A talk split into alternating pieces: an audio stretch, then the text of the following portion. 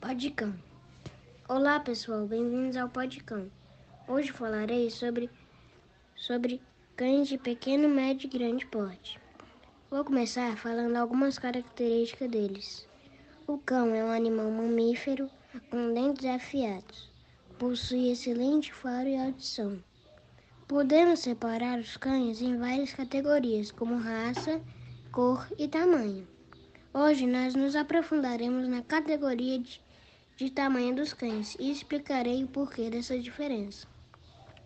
Os cães podem alegrar ainda mais a vida de uma pessoa, principalmente os animais de pequeno porte, conhecidos como aqueles que oferecem muito amor a todos com quem convivem. Muitas pessoas se enganam ao achar que os cães pequenos não são tão companheiros como o de grande porte. Contudo, na grande maioria dos casos, são os pequeninos quem mais precisam de atenção e amor. Os cachorros pequenos podem chegar a 40 centímetros e a maioria tem peso até 10 quilos. Já os de porte médio têm tamanho aproximado de 60 centímetros e peso 15 e 25 quilos. Os cães de porte grande medem até 70 centímetros e podem e pesam entre 25 e 45 quilos. Independente do tamanho, o importante é amar o seu cão. Oi, olá, professora, olá, coleguinhas. Hoje eu vim apresentar o meu podcast sobre os jogos que estão em alta. Em primeiro lugar é o Minecraft, em segundo lugar está o Fortnite e em, em terceiro lugar o Free Fire e em quarto lugar o Roblox, entre vários. Agora falando de downloads, o Minecraft tem 1.500 downloads, o Fortnite tem 18 mil downloads, o Free Fire tem 2 mil downloads e o Roblox tem mil downloads.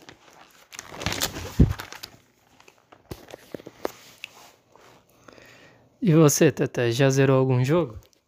Eu já zerei o Minecraft. Qual jogo você mais gosta? Roblox. Qual a armadura mais forte do Minecraft? É a de Netherite é encantada. E esse foi meu podcast. Tchau, Tia Boa noite, o meu nome é Maria Júlia. O meu podcast será sobre o Natal e terá a participação da minha mãe. Maria Júlia, fale sobre a história do Natal. O Natal é comemorado anualmente em 25, 25 de dezembro e, na tradição cristã, celebra o nascimento de Jesus Cristo. O Natal acontece no dia 25 de dezembro e celebra o nascimento de Jesus Cristo. Outras pessoas consideram a data um período de fraternidade. O Natal é uma das principais datas comemorativas do calendário ocidental e é marcado por, por festas na virada do dia 24 para o dia 25 de dezembro. Na cultura cristã, a festa relembra o nascimento de Jesus Cristo em Belém, na atual Cisjordânia. Em alguns locais, as comemorações do Natal estão cada vez mais secularizadas, isto é, estão perdendo o sentido cristão originário e transformando-se em uma celebração da fraternidade e a união entre as pessoas. Qual é a origem do Natal? É difícil estabelecer com precisão as origens do Natal em razão da falta de fontes documentais que façam a comprovação. Apesar dessas dificuldades, os estudos realizados por historiadores e arqueólogos, arqueólogos ajudam-nos a ter um, uma ideia a respeito das origens históricas dessa comemoração.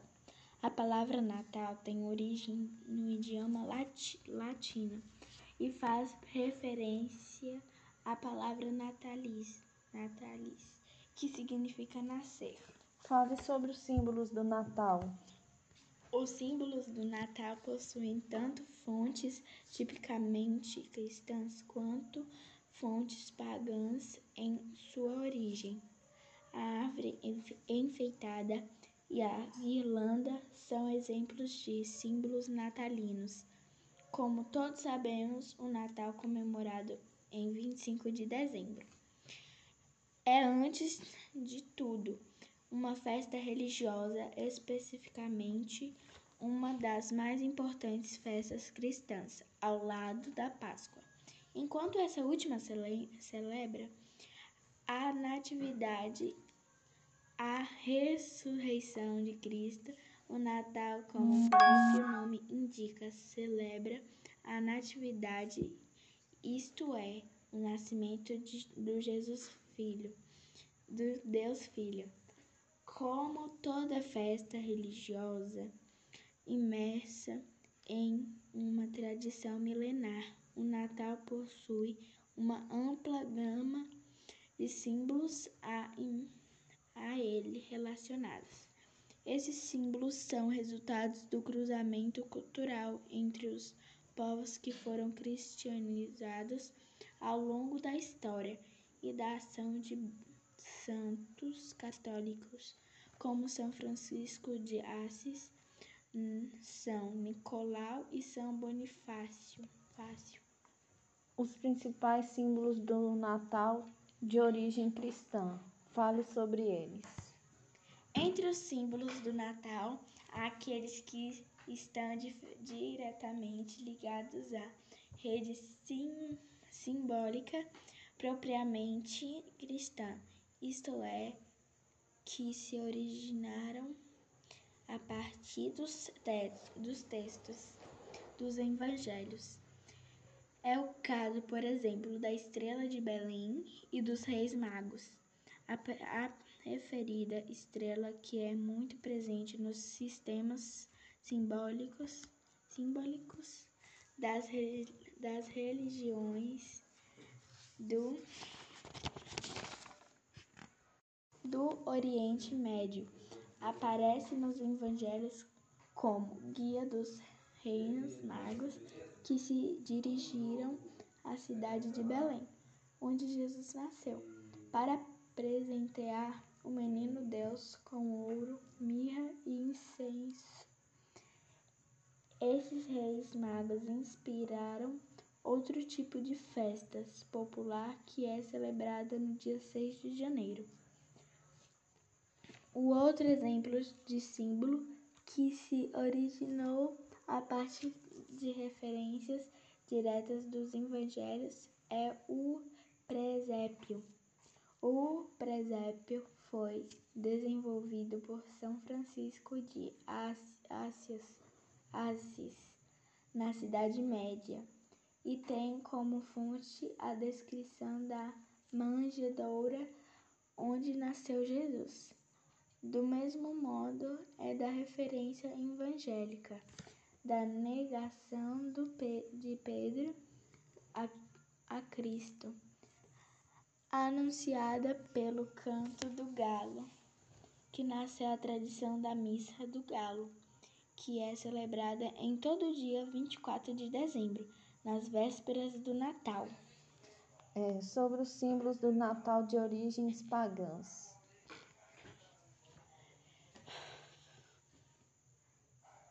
Outros elementos típicos da época do Natal são misturados, são misturas de práticas culturais e simbolismos pagãos, sobretudo de civilizações europe, europeias como a grega, a romana e as, as bárbaras do, do norte da Europa, com a tradição cristã. A ceia de Natal é um exemplo dessa mistura, pois sua origem remonta às, a práticas entre os povos europeus anteriores à cristianização da Europa.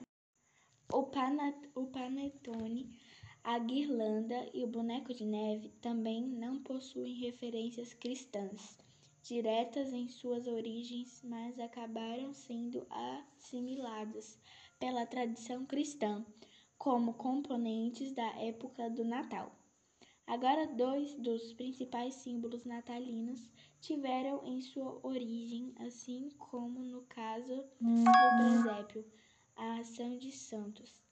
É o caso da árvore de Natal, que era um símbolo cultuado, cultuado por povos nórdicos do mês de dezembro e que foi convertida em elemento integrador, integrador do ambiente natalino, junto do qual dispomos nossos presentes de Natal.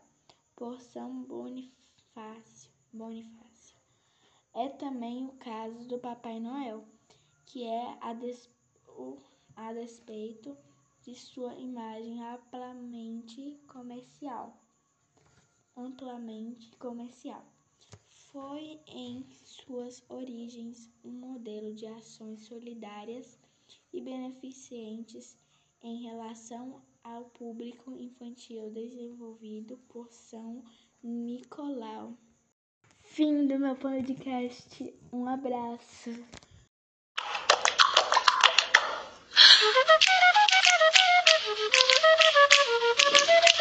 Fala galerinha, eu sou o Luiz.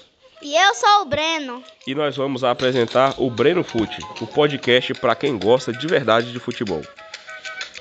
Hoje nós vamos falar da maior seleção do mundo, que é a seleção brasileira, que é a maior campeã da Copa do Mundo. A seleção brasileira tem uma história muito grande, muito rica, que faz parte da nossa identidade nacional. E agora, com o Breno, vamos ver alguns dos nomes principais da história dessa seleção.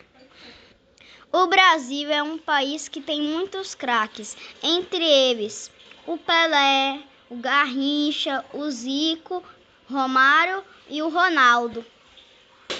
Um país com tantos craques assim deve ter ganhado muitos títulos, não é, Breno? Já que a seleção é o a brasileira é a seleção que tem mais títulos de Copa do Mundo, fala pra gente em que anos que a seleção ganhou. É, Luiz, a seleção brasileira ganhou já cinco Copas. Elas, são, elas foram em 1958, 1962, 1970, 1994 e 2002.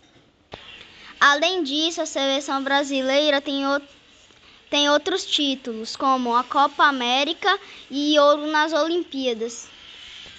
Hoje em dia, na nossa seleção, o craque é, é o Neymar. E a seleção está se preparando para a Copa do Mundo ano que vem, que vai acontecer no Catar. E o Brasil já se classificou. Esse foi o nosso podcast. Até a próxima. Você já ouviu falar da seleção brasileira e estamos juntos para a próxima Copa. Uma ao. Até a próxima.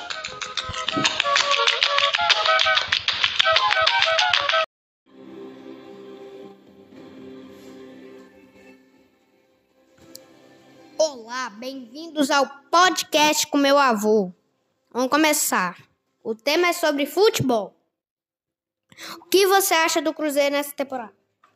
Um time com grandes problemas financeiros deverá ficar na Série B pelo menos mais uns três anos. Ok. É, quem ganha a Libertadores, em sua opinião? Estará entre Flamengo e Palmeiras o Flamengo é mais time, deverá ganhar. O que você acha do Cristiano Ronaldo no CR7 Manchester United? Muito bom, ele é organizador do time. É, em sua opinião, qual o maior ídolo do futebol? Pelé. Você prefere Messi ou Cristiano Ronaldo? Cristiano Ronaldo.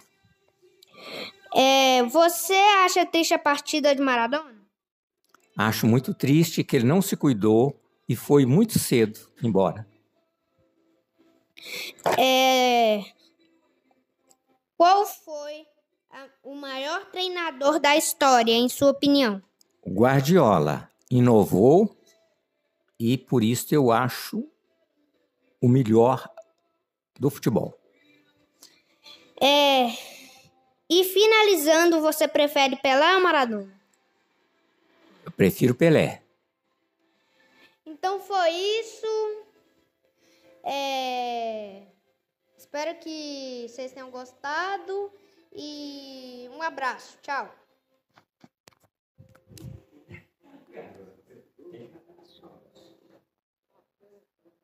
Olá, professora Renata. Olá, colegas. Hoje eu vim apresentar o meu podcast. O tema é meio ambiente. Agora eu vou falar um pouco sobre o assunto.